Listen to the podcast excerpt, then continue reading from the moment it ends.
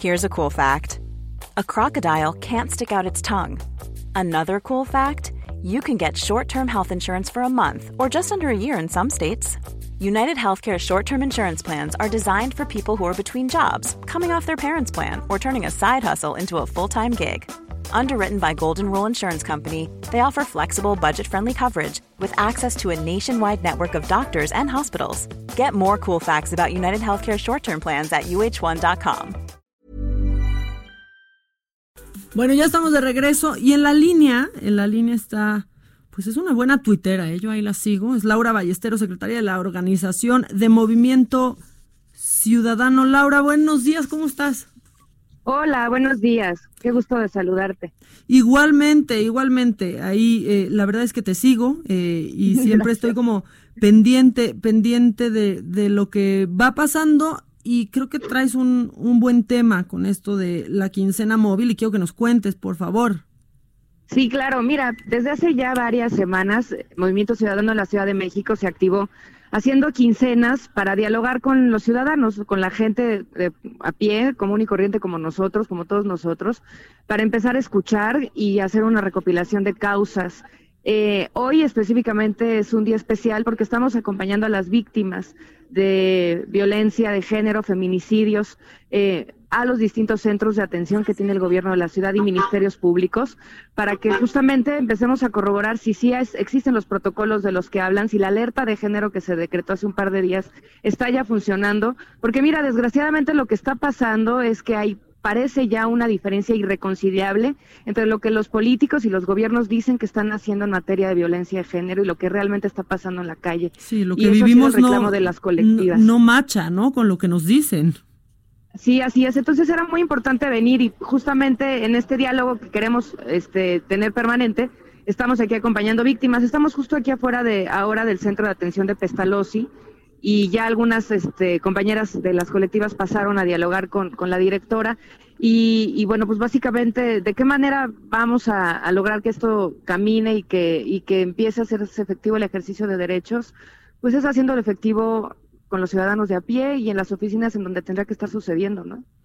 Sí, la, verdad es que, la verdad es que sí. A ver, ¿cómo se van enterando los ciudadanos de, de esto? ¿Cómo se pueden acercar a, a ustedes? Mira, nosotros estamos en redes sociales permanentemente. Creemos también hoy que ya la política tiene que cambiar.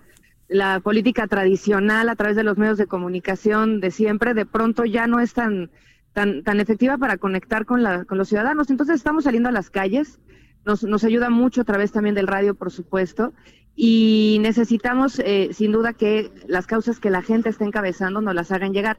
Las oficinas de Movimiento Ciudadano se encuentran en, en Luisiana, en la colonia Nápoles, Luisiana esquina Nueva York, y ahí también estamos nosotros atendiendo, y cada 15 días, es, es decir, cada vez que viene el pago de la quincena, así como los chilangos la esperamos con ansias, pues igual también estamos nosotros preparando el, el, espacio para que las causas sean presentadas. Oye, y aquí, por, por lo que leo, o sea, ustedes también pues acudirán a los centros de atención, fiscalías eh, y MPs para revisar que, que, se esté cumpliendo con los requisitos de atención a, a estas víctimas. Sí, justo lo que te decía, sí. para que lo que se está diciendo que se está haciendo verifique con la realidad y qué mejor que las víctimas para que vengan a hacer el trabajo este justamente que tanto están eh, hoy eh, pues exigiendo no eh, es importante también comentarte que en sí en materia de cifras nada más en, entre lunes y martes este hubieron 20 feminicidios en el uh -huh. país y de esos 20 feminicidios seis ocurrieron en la Ciudad de México y si seguimos hablando de, de, cifras, que esto es bien importante, el 98% de los hombres que están cometiendo estos feminicidios están libres. No han tenido, ni siquiera han sido tocados con el pétalo de una rosa. Y en materia de justicia, pues claramente no es una prioridad. Entonces, hoy lo que están haciendo las colectivas y las víctimas a las que estamos acompañando es visitar ministerios públicos, centros de atención a víctimas del gobierno de la Ciudad de México para verificar que la alerta de género que dicen haber decretado hace un par de días esté funcionando.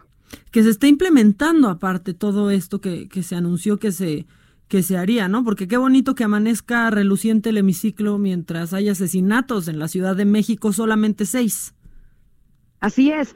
Y lo que hemos dicho siempre, además, que además esto es lo más importante, nosotros no tenemos por qué ser la voz de quienes hoy están exigiendo sus derechos. Ellas lo han hecho de manera clara y fuerte, ellas tienen voz propia y lo que verdaderamente necesitan es que quienes hoy tenemos eh, espacio en la clase política hagamos lo imposible para que sus causas puedan ser llevadas a los, a los puntos más importantes. Mira, desde la atención, en las oficinas eh, de del gobierno de la ciudad o de cualquier gobierno estatal, desde la atención de quien está hoy recibiendo en estos centros a las mujeres, es fundamental que esté capacitada para saber qué hacer, cómo manejar las situaciones y sobre todo qué tipo de protocolo va a seguir cuando una persona está siendo víctima de violación de derechos. Pues sí, porque tristemente eh, muchos nos hemos acostumbrado a que aunque alcemos la voz y vayamos con las instancias correspondientes, no va a pasar nada, ¿no? Y tampoco sabemos los procesos, como lo saben ustedes, si acompañan a las víctimas. Nosotros hemos estado, y digo nosotros porque somos un grupo amplio de, gente que nos hemos juntado en los últimos meses, analizando qué está pasando en el país y por qué hoy hay esta brecha tan grande entre lo que dice hacerse en el gobierno y lo que verdaderamente está pasando en las calles. Y estamos con estas personas, este grupo de personas en Movimiento Ciudadano, estamos convencidos que si hoy los partidos y los movimientos no se ponen al servicio de la gente y sus causas, la ruptura todavía va a ser mayor.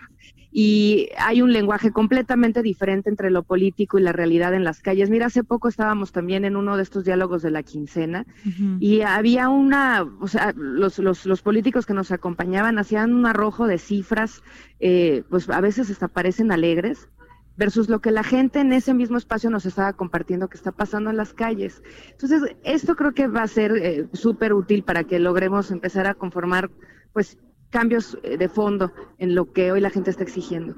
Sí, aprovechando que te tengo acá, Laura, y es que fíjate que em, pues hace un ratito pues platiqué de, hablé sobre este caso de Abril que fue asesinada justamente esta semana en la Ciudad de México, en, en circuito interior, eh, y que sea, bueno, ha crecido mucho, mucho este caso y bueno, el juez, que seguramente, seguramente estás enterada y sabes que el juez a cargo es eh, este señor de nombre eh, Federico, Federico Mosco, que dejó en libertad hace un tiempo, muy poco tiempo, al esposo y que antes dejó en libertad también a otro hombre acusado eh, de violación. La bancada de Morena hizo, bueno, pidió, me parece, la destitución el día de ayer. ¿Qué hizo Movimiento Ciudadano? ¿Cómo se sumó a este movimiento? ¿Estuvieron involucrados ustedes también?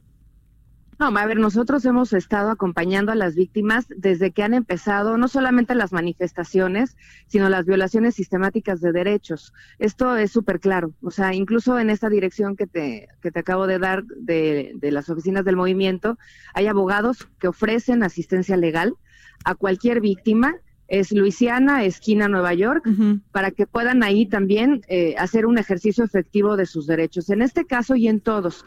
Incluso la semana pasada, eh, en el marco de la marcha que se dio eh, aquí en la Ciudad de México, estuvimos acompañando a las víctimas del colectivo Ni Una Menos, haciendo una activación para visibilizar el número de víctimas que han estado, de, feminicidio, que han estado sucediendo en el país en los últimos años. Por eso insisto, y es bien importante esto, además de las activaciones y además del acompañamiento a las víctimas, hoy se tienen que visitar los espacios de gobierno donde se dicen que se están haciendo efectivos los derechos para entonces este, pues, lograr que los ciudadanos tengan una respuesta inmediata. Y en este caso específico, ¿se sumarían a, pedir la destitución de, este juez? Mira, lo, hemos dicho también junto con las colectivas que además lo han dicho de manera todavía más clara.